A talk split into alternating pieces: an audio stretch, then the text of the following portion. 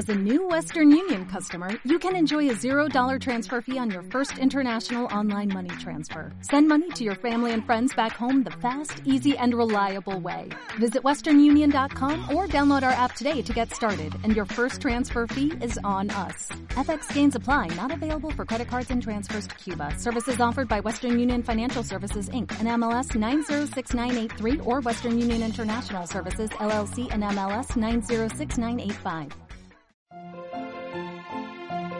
Estás escuchando Curiosidades de la Historia de Historia National Geographic. Hoy hablaremos de la Revolución Rusa de 1917.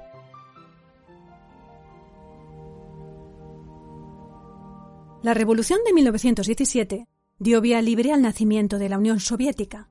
Su legado marcó la política del siglo XX y ha dejado una huella indeleble en el mundo contemporáneo.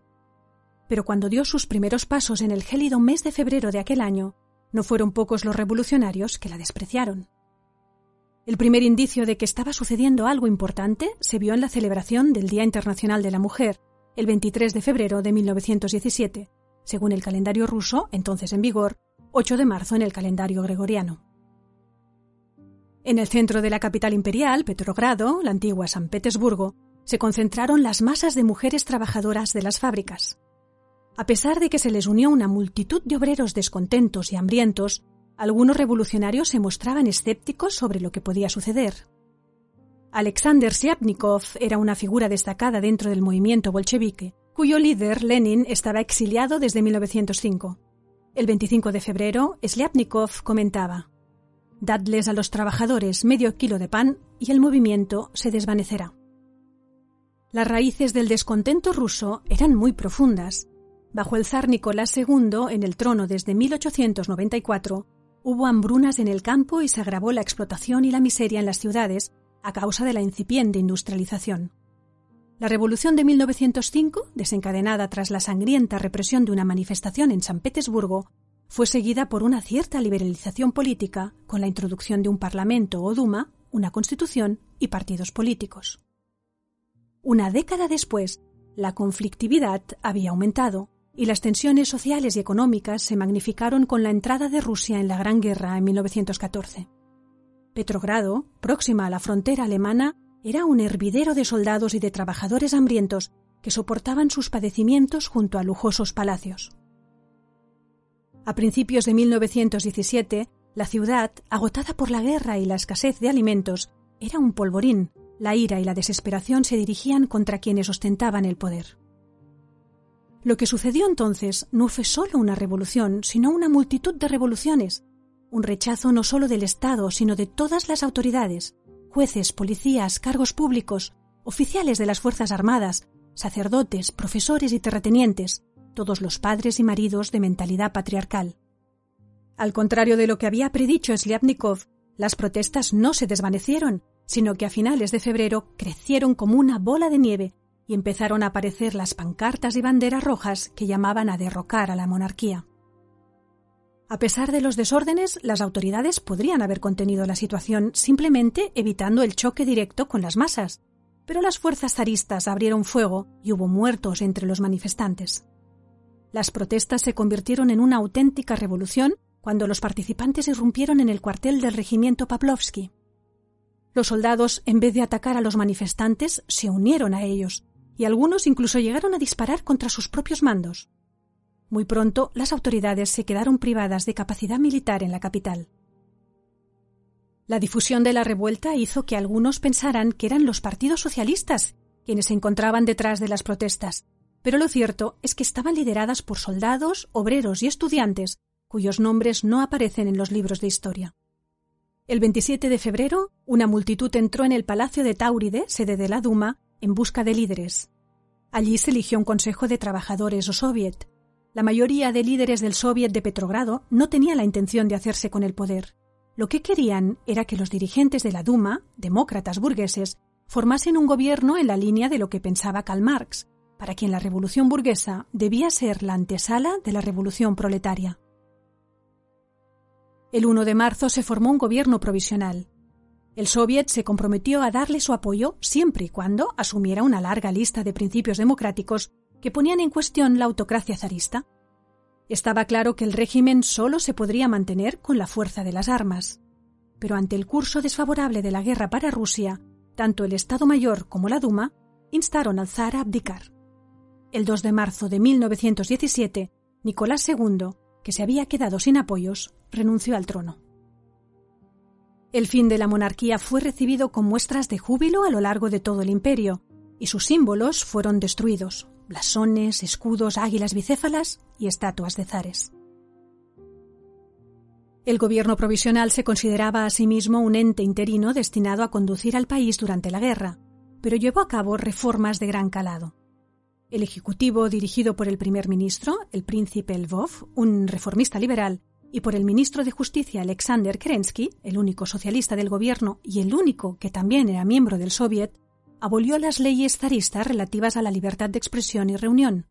En palabras de Lenin, Rusia se convirtió en el país más libre del mundo. El líder bolchevique, que desde su exilio en Suiza seguía el trepidante curso de los acontecimientos de Petrogrado, lleno de frustración, por fin volvió a Rusia en un tren sellado facilitado por los alemanes, que tenían la esperanza de que la oposición de Lenin a la guerra socavaría el esfuerzo bélico ruso. El día 3 de abril, Lenin llegó a la estación de Finlandia de Petrogrado con su decálogo de propuestas, las llamadas tesis de abril, para reclamar todo el poder para los soviets. Los escritos de Lenin, entonces dirigente de los bolcheviques, la antigua facción revolucionaria del Partido Obrero Socialdemócrata ruso, contradecían la teoría marxista, puesto que rechazaban la necesidad de pasar por la primera etapa, la revolución democrático-burguesa, antes de acometer la revolución del proletariado. Aún así, Lenin consiguió que el partido se adhiriera a sus ideas y su carisma favoreció la incorporación masiva de obreros y soldados al partido bolchevique. Estos nuevos militantes sabían poco de teorías marxistas, pero valoraban la eficacia de Lenin. ¿Por qué alcanzar el socialismo en dos etapas cuando se podía conseguir en una sola? El descontento se extendía por toda Rusia, desde las ciudades hasta el campo. Las expectativas de los trabajadores se habían disparado. Los huelguistas reclamaban jornadas laborales de ocho horas y la toma de control de las fábricas por los obreros. En aquel contexto de crisis de autoridad, el Soviet tenía un control limitado sobre las revueltas que se producían en las provincias y en el campo. Los gobiernos regionales y municipales actuaban como si fueran independientes y las comunidades campesinas funcionaban como focos de la revolución a medida que incautaban tierras y ganado. Los soldados tenían sus propios comités para supervisar las relaciones con los oficiales, y algunos se negaban a luchar durante más de ocho horas al día, pues reclamaban los mismos derechos que los obreros. Los líderes del gobierno provisional temían que una derrota frente a las potencias centrales en la guerra trajera consigo el retorno al antiguo régimen y la restauración de la dinastía de los Romanov. Después de que Alemania rechazara una ofensiva rusa a mediados de junio, el Ejecutivo movilizó al primer regimiento de ametralladoras, compuesto por los soldados más probolcheviques de la guarnición de Petrogrado, que debían partir al frente. El regimiento acusó al gobierno de aprovechar la contraofensiva alemana como excusa para dispersar a los elementos bolcheviques y amenazó con destituir al Ejecutivo en caso de que éste siguiera adelante con aquella orden contrarrevolucionaria. El 4 de julio, multitudes de soldados y obreros prestos a derrocar al gobierno provisional desfilaron armados por las calles de Petrogrado. Se agolparon frente al cuartel general bolchevique esperando instrucciones, pero en aquel momento decisivo Lenin vaciló. No hizo ningún llamamiento a la rebelión. Tras esta fracasada insurrección de julio llegaron las represalias. La policía asaltó la sede del POSDR, detuvo a cientos de militantes y Lenin tuvo que exiliarse de nuevo, esta vez a Finlandia. Alexander Kerensky, el único socialista del gobierno provisional, fue aclamado como la persona capaz de reconciliar el país y detener la deriva hacia la guerra civil. Era el único político que gozaba de apoyo popular y a la vez era ampliamente aceptado por los líderes militares y la burguesía. Al final, el 8 de julio sustituyó al príncipe Lvov como primer ministro. La actuación de Kerensky se volvió más autoritaria en cuanto accedió al cargo. Decretó nuevas restricciones a las reuniones públicas restauró la pena de muerte en el frente de guerra y se decidió a recuperar la disciplina militar. El programa del nuevo gobierno de coalición ya no estaba sometido a los principios del Soviet. Entretanto, el recién nombrado comandante en jefe del ejército, el general Larf Kornilov, quiso erigirse como salvador de la nación y exigió medidas que en la práctica equivalían a la imposición de la ley marcial. Kerensky accedió, pero pronto cambió de idea y acabó recurriendo al Soviet y liberando a los líderes bolcheviques encarcelados para hacer frente a las fuerzas del general, que iban camino de la capital para imponer el orden. La Guardia Roja, la milicia bolchevique, organizó la defensa de las fábricas, pero no hizo falta luchar, porque los agitadores soviéticos convencieron a los cosacos de Kornilov para que depusieran las armas. Este fue encarcelado junto con treinta oficiales más. Declarados mártires por los conservadores, estos cornilovistas se convirtieron en el núcleo fundacional del futuro Ejército Blanco, las fuerzas que se enfrentarían al Ejército Rojo durante la Guerra Civil que siguió al triunfo de la Revolución bolchevique entre 1918 y 1921. El golpe de Kornilov acabó debilitando a Kerensky y al gobierno provisional. Si la derecha condenaba a Kerensky por haber traicionado a Kornilov, el jefe del Ejecutivo también levantaba muchas suspicacias entre la izquierda por haber actuado en connivencia con el general, por lo menos al principio. Muchos soldados sospechaban que sus oficiales habían apoyado a Kornilov y se produjo un fuerte deterioro de la disciplina en el seno del ejército. La consecuencia fue un proceso de radicalización que se extendió por las principales ciudades industriales. Sus grandes beneficiarios fueron los bolcheviques, que a principios de septiembre obtuvieron sus primeras mayorías en los soviets de Petrogrado, Moscú, Riga y Saratov. Desde Finlandia, Lenin urgió a sus partidarios a una insurrección inmediata antes de que se celebrara en Petrogrado un congreso de los soviets de toda Rusia previsto para el 20 de octubre. Si esperamos, echaremos a perder la revolución, escribió el 29 de septiembre.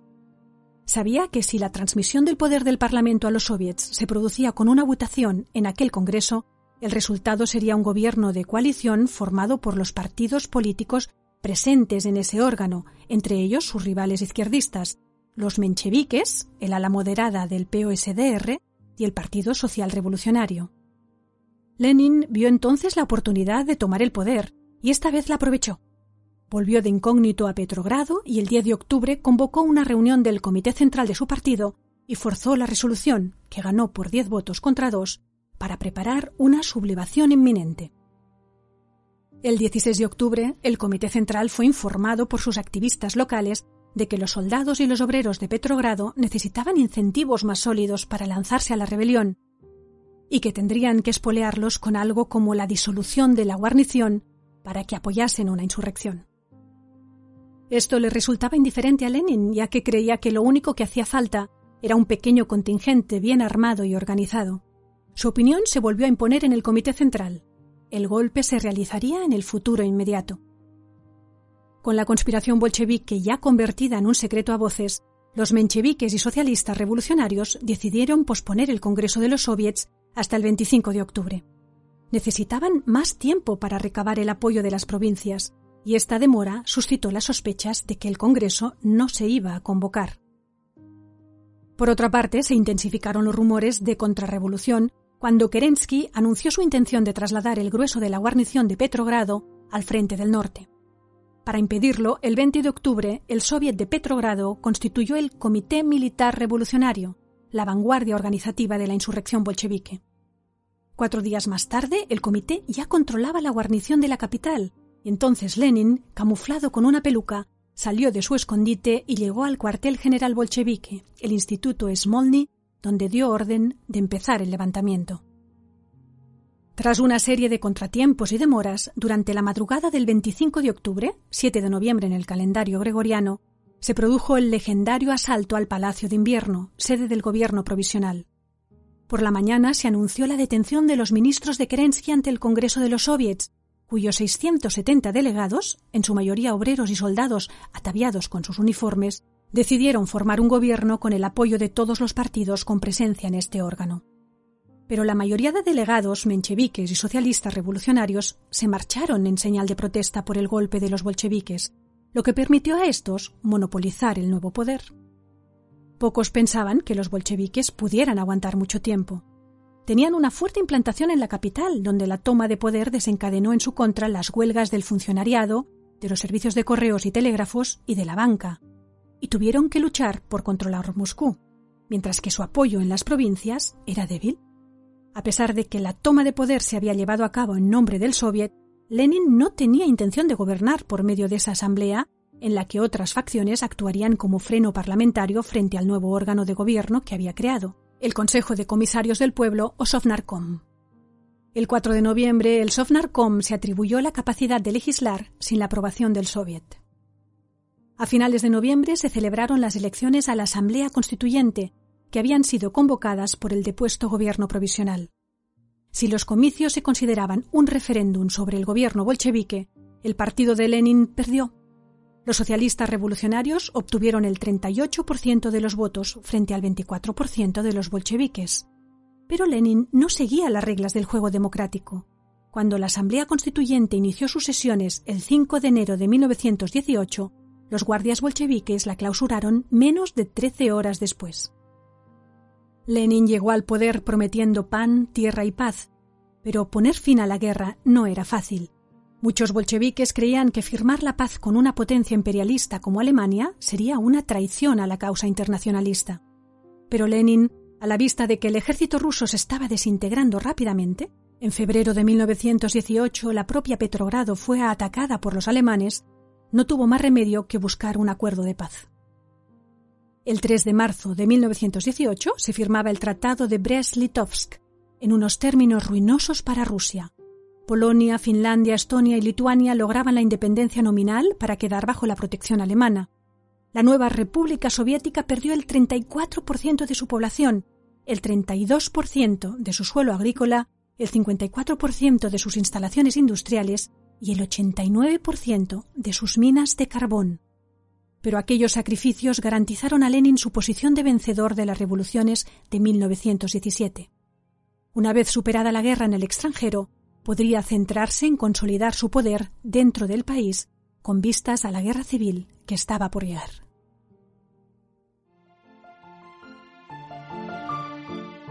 Si te ha gustado este podcast, puedes suscribirte a nuestro canal en el que iremos publicando nuevos contenidos cada semana. Además, recuerda que también puedes suscribirte a la revista Historia National Geographic, tanto en formato digital como en papel, a través de la web historiang.com barra suscripción.